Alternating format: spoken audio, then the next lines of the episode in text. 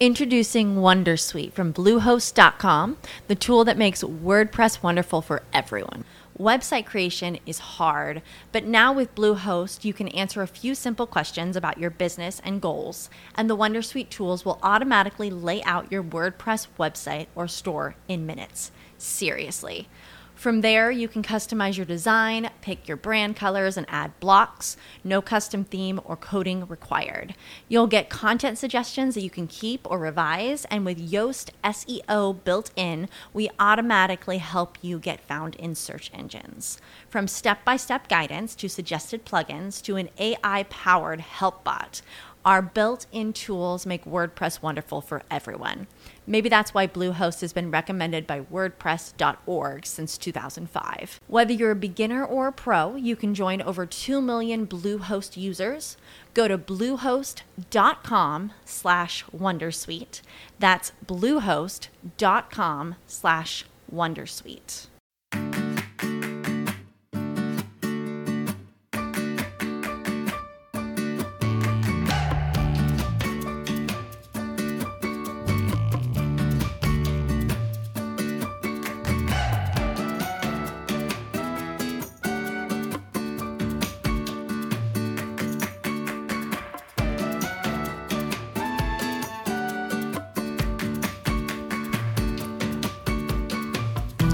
Bienvenidos al capítulo 8 de Eureka, un podcast de Emilcar FM sobre innovación, productos y curiosidades sobre los mismos.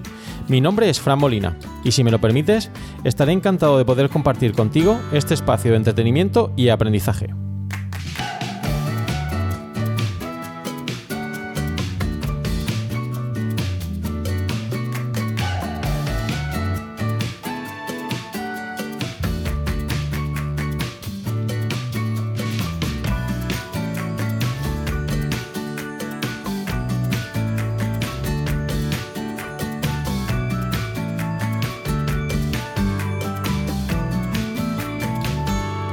En este podcast quincenal de Emilcar FM vamos a disfrutar de muchos productos innovadores. Analizaremos el éxito de alguno de ellos y, por qué no, el fracaso de aquellos que las compañías han tratado de enterrar. Te mostraré algunos conceptos claves de la innovación y la creatividad de manera amigable. Entrevistaremos a expertos en el campo de la innovación que con sus empresas han conseguido crearse un hueco en el mercado. Conoceremos las principales instituciones que fomentan y apoyan la innovación. Y por último, pero no por ello menos importante, rendiremos tributo a aquellos inventores que un día pensaron que podían hacer algo nuevo, algo diferente, algo que cambiaría la forma de pensar de la gente. Si te pica la curiosidad, Eureka es tu podcast. ¿Deseas saber más? Hola, ¿qué tal? Ya estamos en el capítulo 8 de Eureka. En el capítulo de hoy vamos a realizar una entrevista a la empresa Rapsodia Innovación, que es un centro de investigación para el diseño y la innovación que bajo la filosofía del design thinking acompaña y asesora a empresas e instituciones en proyectos de innovación. Hoy tenemos la suerte de contar en Eureka con el CEO de esta empresa, con Dimas Agudo, que nos va a contar un poquito en qué consiste la labor que realizan, eh, cómo funciona el design thinking y otras metodologías de innovación que lleva a cabo la empresa. Esta empresa actúa como departamento externo de innovación para todo tipo de organizaciones. Trabajan con un modelo holístico que les permite investigar las necesidades de clientes y llegar a conclusiones innovadoras desarrollando una mejor solución a medida de lo que demanda cada empresa. El design thinking, como veremos, es una filosofía, una forma de hacer, de pensar, de actuar, basada en el diseño y centrada en el usuario, eh, cuyo enfoque es impulsar la innovación en todo tipo de organizaciones. Con ello consiguen mejorar eh, productos y servicios de una manera más eficaz y certera. De hecho, la metodología de Cool Innovation es un nuevo concepto desarrollado por esta empresa y lejos de hacer esa innovación en laboratorio, lo que hacen es contar con expertos en diferentes eh, campos para hacer que esa innovación sea lo más atractiva posible para las personas y redunde, como decía, en un beneficio para la empresa. Muy bien, pues en primer lugar lo que procede es que Dimas se presente, nos diga de dónde es y cuál es su formación, en qué instituciones se ha formado y ha adquirido los conocimientos relacionados con innovación, desarrollo de nuevos productos y la metodología de Design Thinking o Rapsodia que aplica en su empresa. Yo, mi background, como bien dices, eh, soy diseñador. Yo, eh, la palabra diseñador es una palabra muy interesante porque en español todo el mundo lo enfoca hacia el diseño de diseño gráfico, diseño no a diseño industrial, pero realmente la palabra diseño es, es creador de procesos y método. Entonces yo me defino como un diseñador que puede crear desde un concepto gráfico hasta un concepto de producto, un concepto estratégico. Entonces, eh, mi formación está basada en esa teoría. Eh, yo estudié diseño arquitectónico en mi origen, aunque hice anteriormente pinitos con diseño gráfico, aunque no acabé diseño en el sentido visual, porque realmente el plano visual se me quedaba muy cojo y necesitaba algo que fuera tangible, por eso pasé al 3D. Y luego he realizado tres máster en, en el ISABA, que es una de las mejores escuelas de diseño de, España, en la cual tengo máster de diseño arte sociedad, design thinking, investigación avanzada y diseño e intervención del paisaje. Y dinos, Dimas, ¿cuánto tiempo llevas con la empresa? ¿Cuánto hace que la creaste y cuál es la actividad que desarrollas? Sí, Rapsodia nace de la necesidad, eh, nace de un contexto en el que España estaba inmensa en una, crisis profunda, no solamente económica, sino también social, y veíamos la necesidad de ayudar a empresas inyectando eh, lo que nosotros llamamos la cool innovation, es decir, frescura. Decir, era un momento en el cual las empresas estaban ya un poco, estaban preocupadas y estaban, digamos, estaban con una sensación un poco rara entonces Rapsodia nace con ese propósito de generar procesos de innovación, procesos de creatividad, procesos de pensamiento lateral dentro de las empresas. ¿Y ahora mismo cuántas personas trabajáis en la empresa, Dimas? Ahora mismo tenemos dos, dos, equipos. Hay un equipo base, un equipo base que son seis personas, siete personas, depende del momento. Y luego un equipo satélite que se compone, hay dos ramificaciones. Un equipo satélite de profesionales porque creo que es importante explicar que Rapsodia, una Rapsodia, nosotros el concepto de Rapsodia es una muy interesante, es una pieza musical que se compone de dos partes, una primera parte muy dramática y lenta, ¿no? Y una segunda parte muy muy innovadora, muy creativa, muy fresca, muy dinámica, ¿no? Estas dos partes son totalmente autónomas, pero juntas crean una, un todo, lo que es la Rapsodia. Bajo este, esta premisa, bajo este concepto, bajo esta configuración, son, salen nuestros servicios y más de, de investigación más lenta y y la parte de innovación creativa mucho más dinámica, ¿no? Pero también nuestra forma de actuar y nuestra forma de trabajar. Es decir, nosotros contamos con profesionales autónomos que en sus campos son fabulosos, fenomenales, por ejemplo, como es esta semana que estamos trabajando con una coach que viene de Red Bull Marketing, que ya es profesional por su campo, pero junto a nosotros crean un todo, que es lo que es la Rapsodia. Entonces entiendo por lo que me comentas que contáis con un equipo base de personas y luego en función de las demandas del proyecto que tengáis que realizar, contratáis expertos del sector que puedan complementar ese equipo base que trabaja ahora mismo en la empresa, ¿correcto? Sí, sí, sí, totalmente. Sí, sí, lo que vamos haciendo es, no existen dos proyectos, nosotros no consideramos que, que existan dos proyectos que sean iguales, como hay otras consultoras que, que generan proyectos como churros, ¿no? Y entonces meten para un mismo una tipología de proyecto el mismo equipo y el mismo tipo de resolución. Nosotros cada proyecto lo trabajamos de una forma artesanal y también no solamente en el desarrollo, sino también en el personal que actúa. Es decir, esto es como, por ejemplo, una película de, Hollywood. Cuando un director, o sea, mejor, cuando un productor selecciona al director, selecciona a los guionistas, selecciona a los actores, es en función de la película en sí, ¿no? No tiene sentido. Es decir, hay tipos de directores que, son más románticos, directores que son más hacia el mundo de, de la acción, directores que son muy especialistas en el mundo de, de la comedia, ¿no? Pues esto en, las empresas es exactamente igual. Todas las empresas no tienen la misma sensibilidad y todos los procesos no son iguales. Por lo tanto, nosotros generamos todo a medida del cliente. Y ahora que mencionas a los clientes, ¿podrías decirnos algunos clientes significativos con los que hayáis trabajado y hayáis tenido una buena experiencia? Nosotros somos súper especialistas en el campo de la alimentación. Es donde tenemos nuestro background. Yo estuve trabajando en Danone y en Leque, en Departamento de Innovación, la generación de nuevos productos, servicios y estrategias, y es donde tenemos nuestra fuerza. Por lo tanto, el 80% de nuestros clientes son del campo de, este, campo de alimentación, gran consumo. Eh, tenemos clientes como por ejemplo Danone, es cliente nuestro, Cacaolat, Grupo Dan es cliente nuestro, empresas de zumos muy importantes de España son clientes nuestros, Y luego tenemos también en el sector de servicios y de administración pública tenemos clientes. Entiendo, por tanto, que vuestros clientes no solo están radicados aquí en la región de Murcia, sino que los tenéis repartidos por toda la geografía nacional, ¿correcto? Sí, sí, sí. Bueno, hoy en día, cuando uno monta una empresa, no tiene sentido eh, solamente buscar clientes locales. O sea, estamos súper conectados y de hecho a nosotros nos llegan brief de diseño, brief de innovación, ya incluso de, fuera de, de, España. De hecho, la filosofía de Rapsodia, con su equipo multidisciplinar y multicultural, es poder abastecer la necesidad y, exportar la innovación fuera de nuestras fronteras.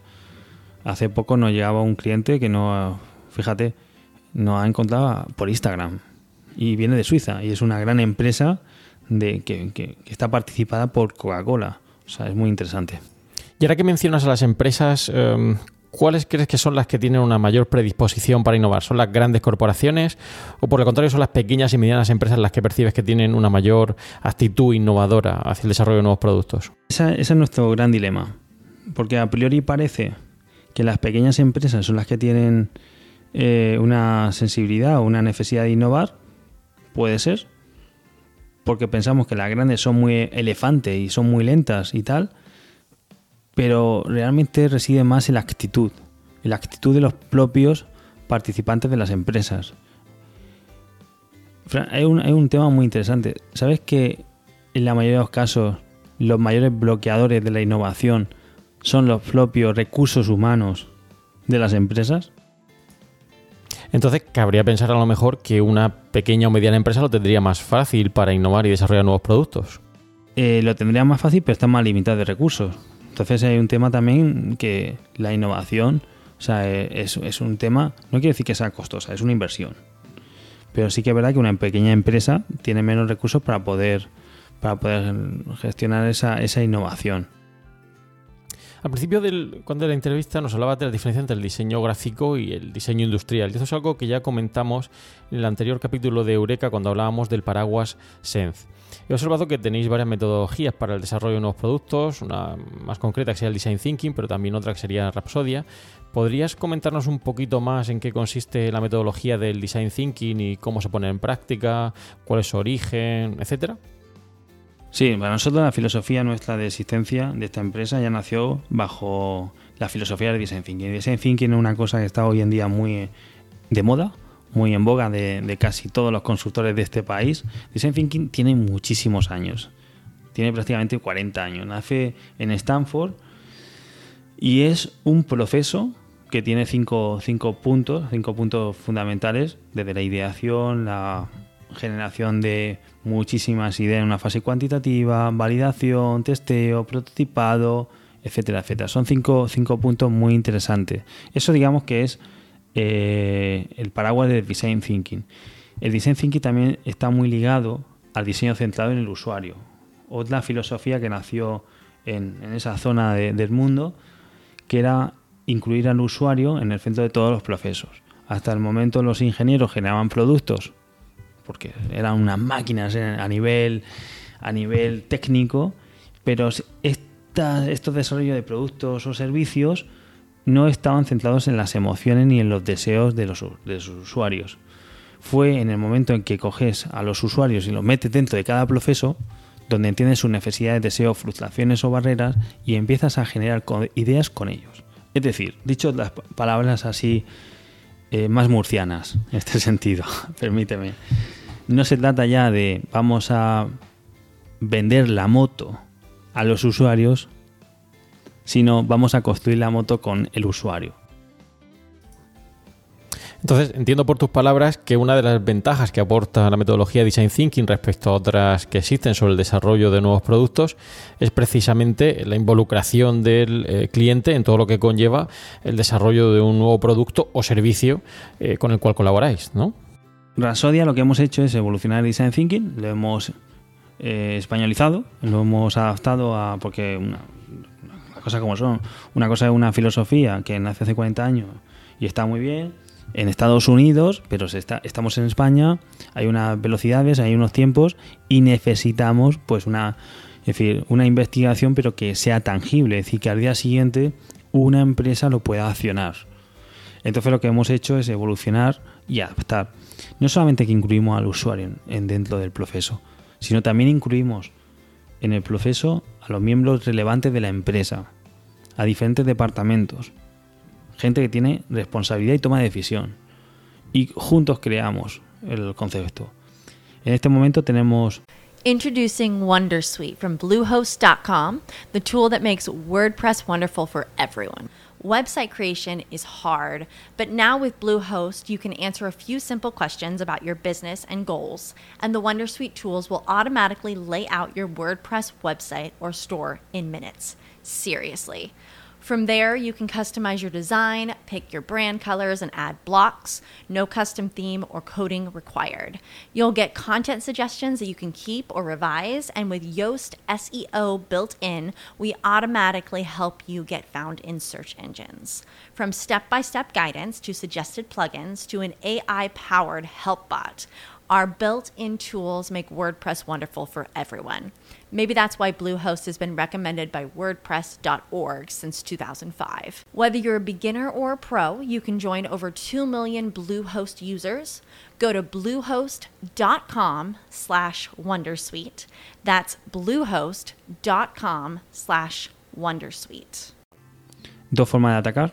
Una forma que es el workshop, un workshop dinámico donde generamos una experiencia brutal y donde nuestro formato de 5 o 6 horas dan resultados a retos detectados y luego tenemos un, un nuevo formato muy interesante que es el sprint de diseño, el sprint que ya sacó Google en su momento, donde eh, digamos que focalizas todo el talento de 8 o 9 participantes en la resolución de un reto en 5 días.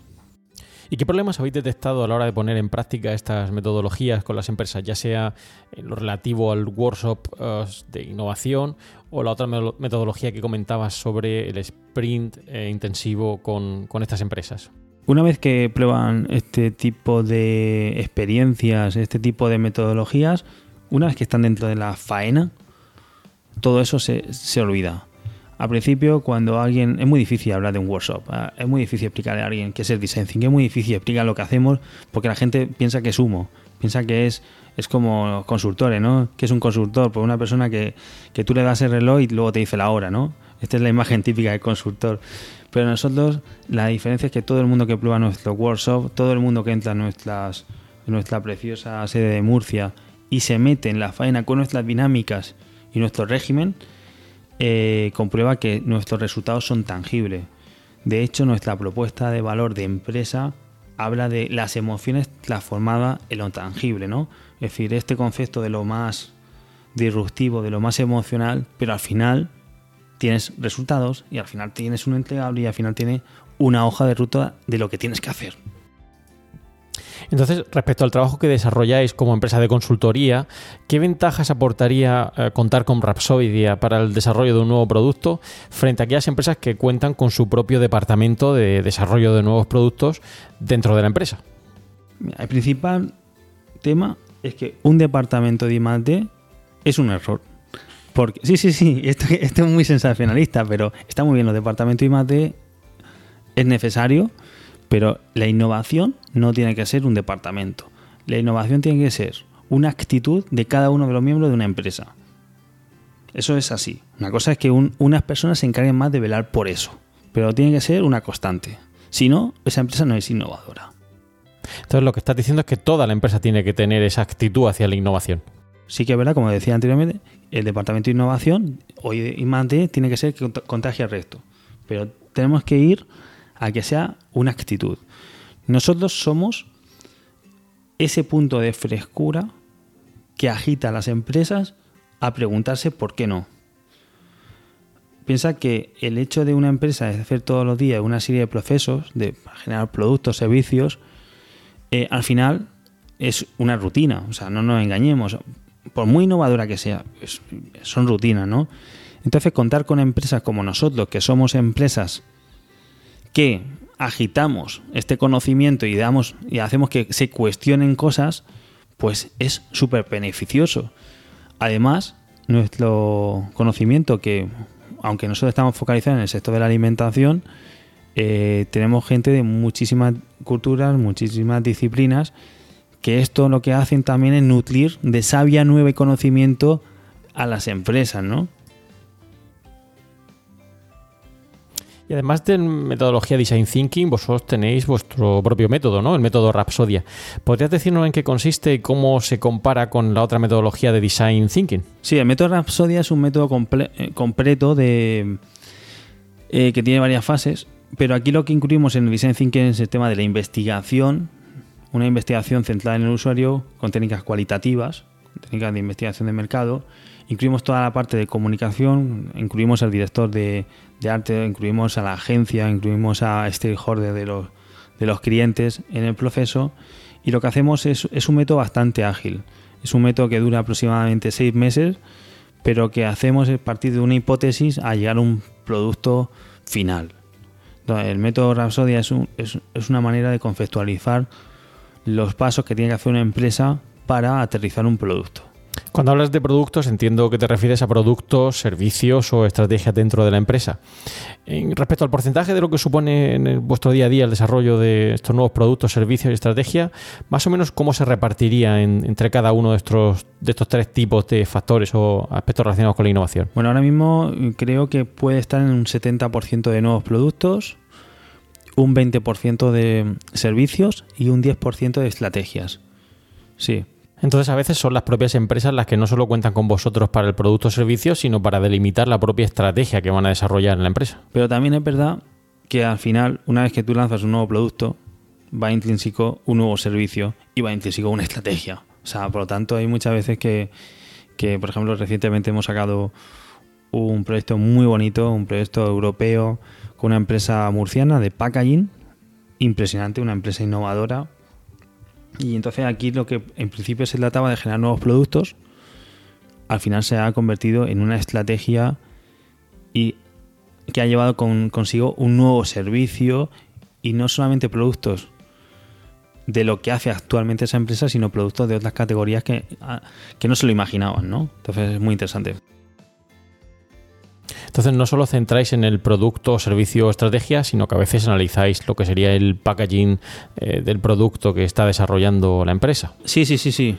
Sí, sí, el desarrollo y la conceptualización de los productos, tanto al packaging eh, como al producto, la formulación, como al producto, la comunicación, todo eso incluido.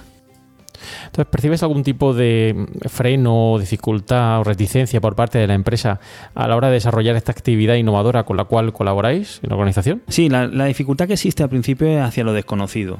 Es, es, un, es un, todos tenemos ese, ese tipo de, de, cuando no sabemos exactamente, cuando te metes en un nuevo proyecto, en un nuevo proceso y, y, hay algo que no se sabe exactamente dónde puede acabar, pues acá al principio todo el mundo tiene pero básicamente eso dura muy poco tiempo y una vez que se mete en dinámica con nuestro, con nuestro proceso, como además son parte fundamental del proceso, ellos también van validando la información, van validando el proceso, entonces es un proyecto bastante ágil. Entonces ayudáis a la empresa no solo en lo que es relativo al desarrollo del producto en sí, sino también en todas las labores o actividades que tengan que llevar con el lanzamiento de ese nuevo producto al mercado dependiendo del brief de diseño, dependiendo de, qué se trate exactamente, en cada caso se estudia, como te decía anteriormente, cada proyecto es diferente, pero sí, podemos atender cada una de las fases del diseño.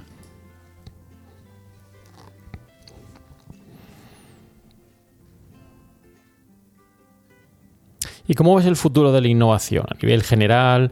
¿Y cómo compararías lo que son las actividades innovadoras eh, aquí en España y fuera de España? Porque como comentabas anteriormente, habéis desarrollado trabajos tanto con empresas españolas como ahora tenéis propuestas eh, de otras empresas fuera de España y habéis colaborado en proyectos europeos. ¿Cómo percibes que, está ahora mismo la situación? ¿Hacia dónde eh, se, está trabajando en el campo de la innovación? ¿Y qué predisposición tienen las empresas realmente a entender que la innovación es una pieza fundamental en organización con el fin de ser mucho más competitivas en el mercado a la hora de lanzar sus productos, servicios o estrategias en, la, empresa? Bueno, a ver, vamos por parte. Existe siempre una actitud muy diferente, es decir, no se pueden comparar a empresas, por ejemplo, de de Holanda o Alemania con respecto a las españolas, pero sí que es verdad que yo que llevo en este campo de la innovación mm, desde 2009, eh, he visto una evolución, pero impresionante. O sea, hoy en día todo el mundo está en base a la innovación. Aunque nosotros que somos innovadores, a mí ya la palabra innovación ya no me gusta. Es una palabra que la veo ya manida, ¿no? A mí me gusta growth, crecimiento. Innovación ya lo hemos conseguido. Ahora vamos a otro punto, al crecimiento. A conseguir eh, un retorno de inversión a las empresas. Conseguir generación de productos que se queden en el mercado y que den satisfacción a las necesidades de, de los usuarios. Y con, respecto a la otra pregunta que me hacías, a mí me, gusta, me gustaría que las empresas no solamente contaran con esta participación, pero sí, me gustaría más que las empresas se contaran consigo mismas, consigo mismas y con la alianza de empresas. Es decir, a mí es, es, un proyecto bastante bonito en que varias empresas que a lo mejor son competencia puedan juntarse en plataformas para generar una subida de su categoría.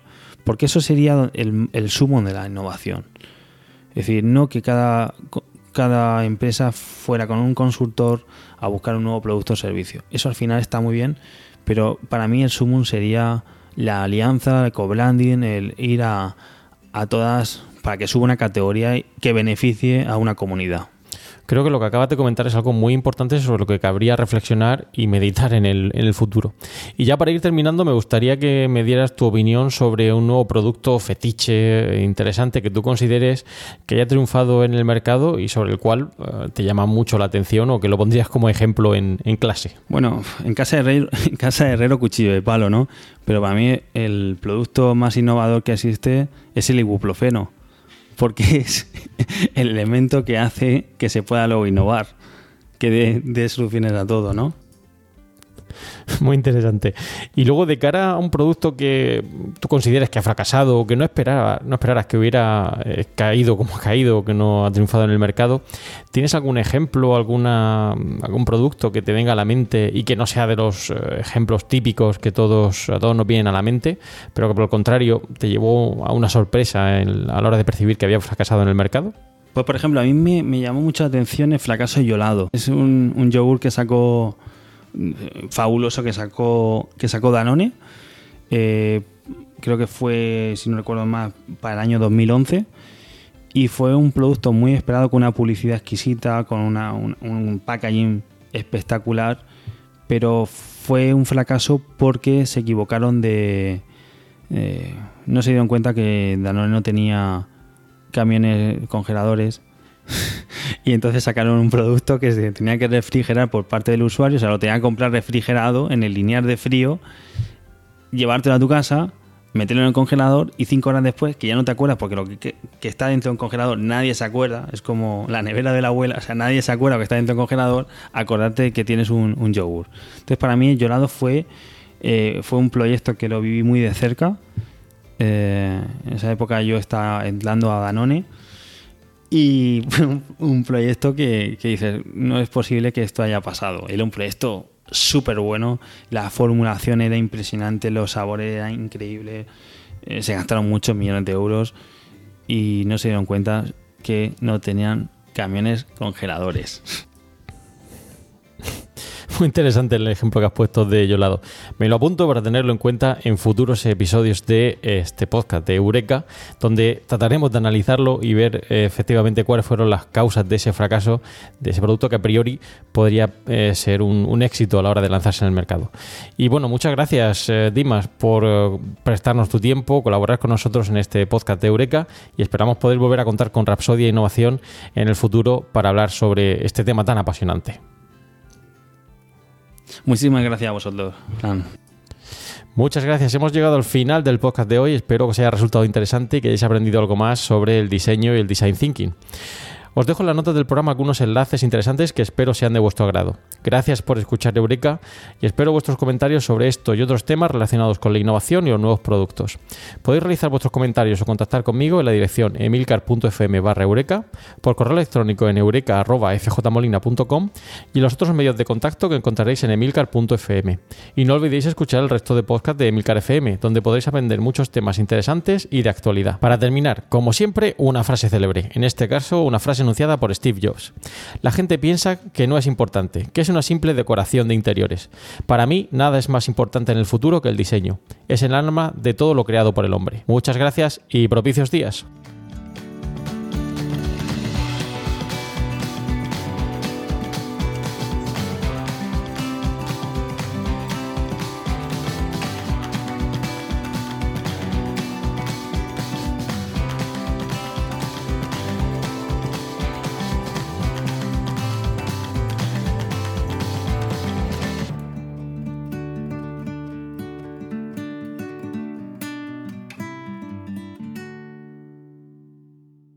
Guys, it is Ryan. I'm not sure if you know this about me, but I'm a bit of a fun fanatic when I can. I like to work, but I like fun too. It's a thing. And now the truth is out there. I can tell you about my favorite place to have fun Chumba Casino. They have hundreds of social casino style games to choose from, with new games released each week. You can play for free anytime, anywhere. And each day brings a new chance to collect daily bonuses. So join me in the fun. Sign up now at chumbacasino.com. No purchase necessary. Group. Void were prohibited by law. See terms and conditions. 18 plus.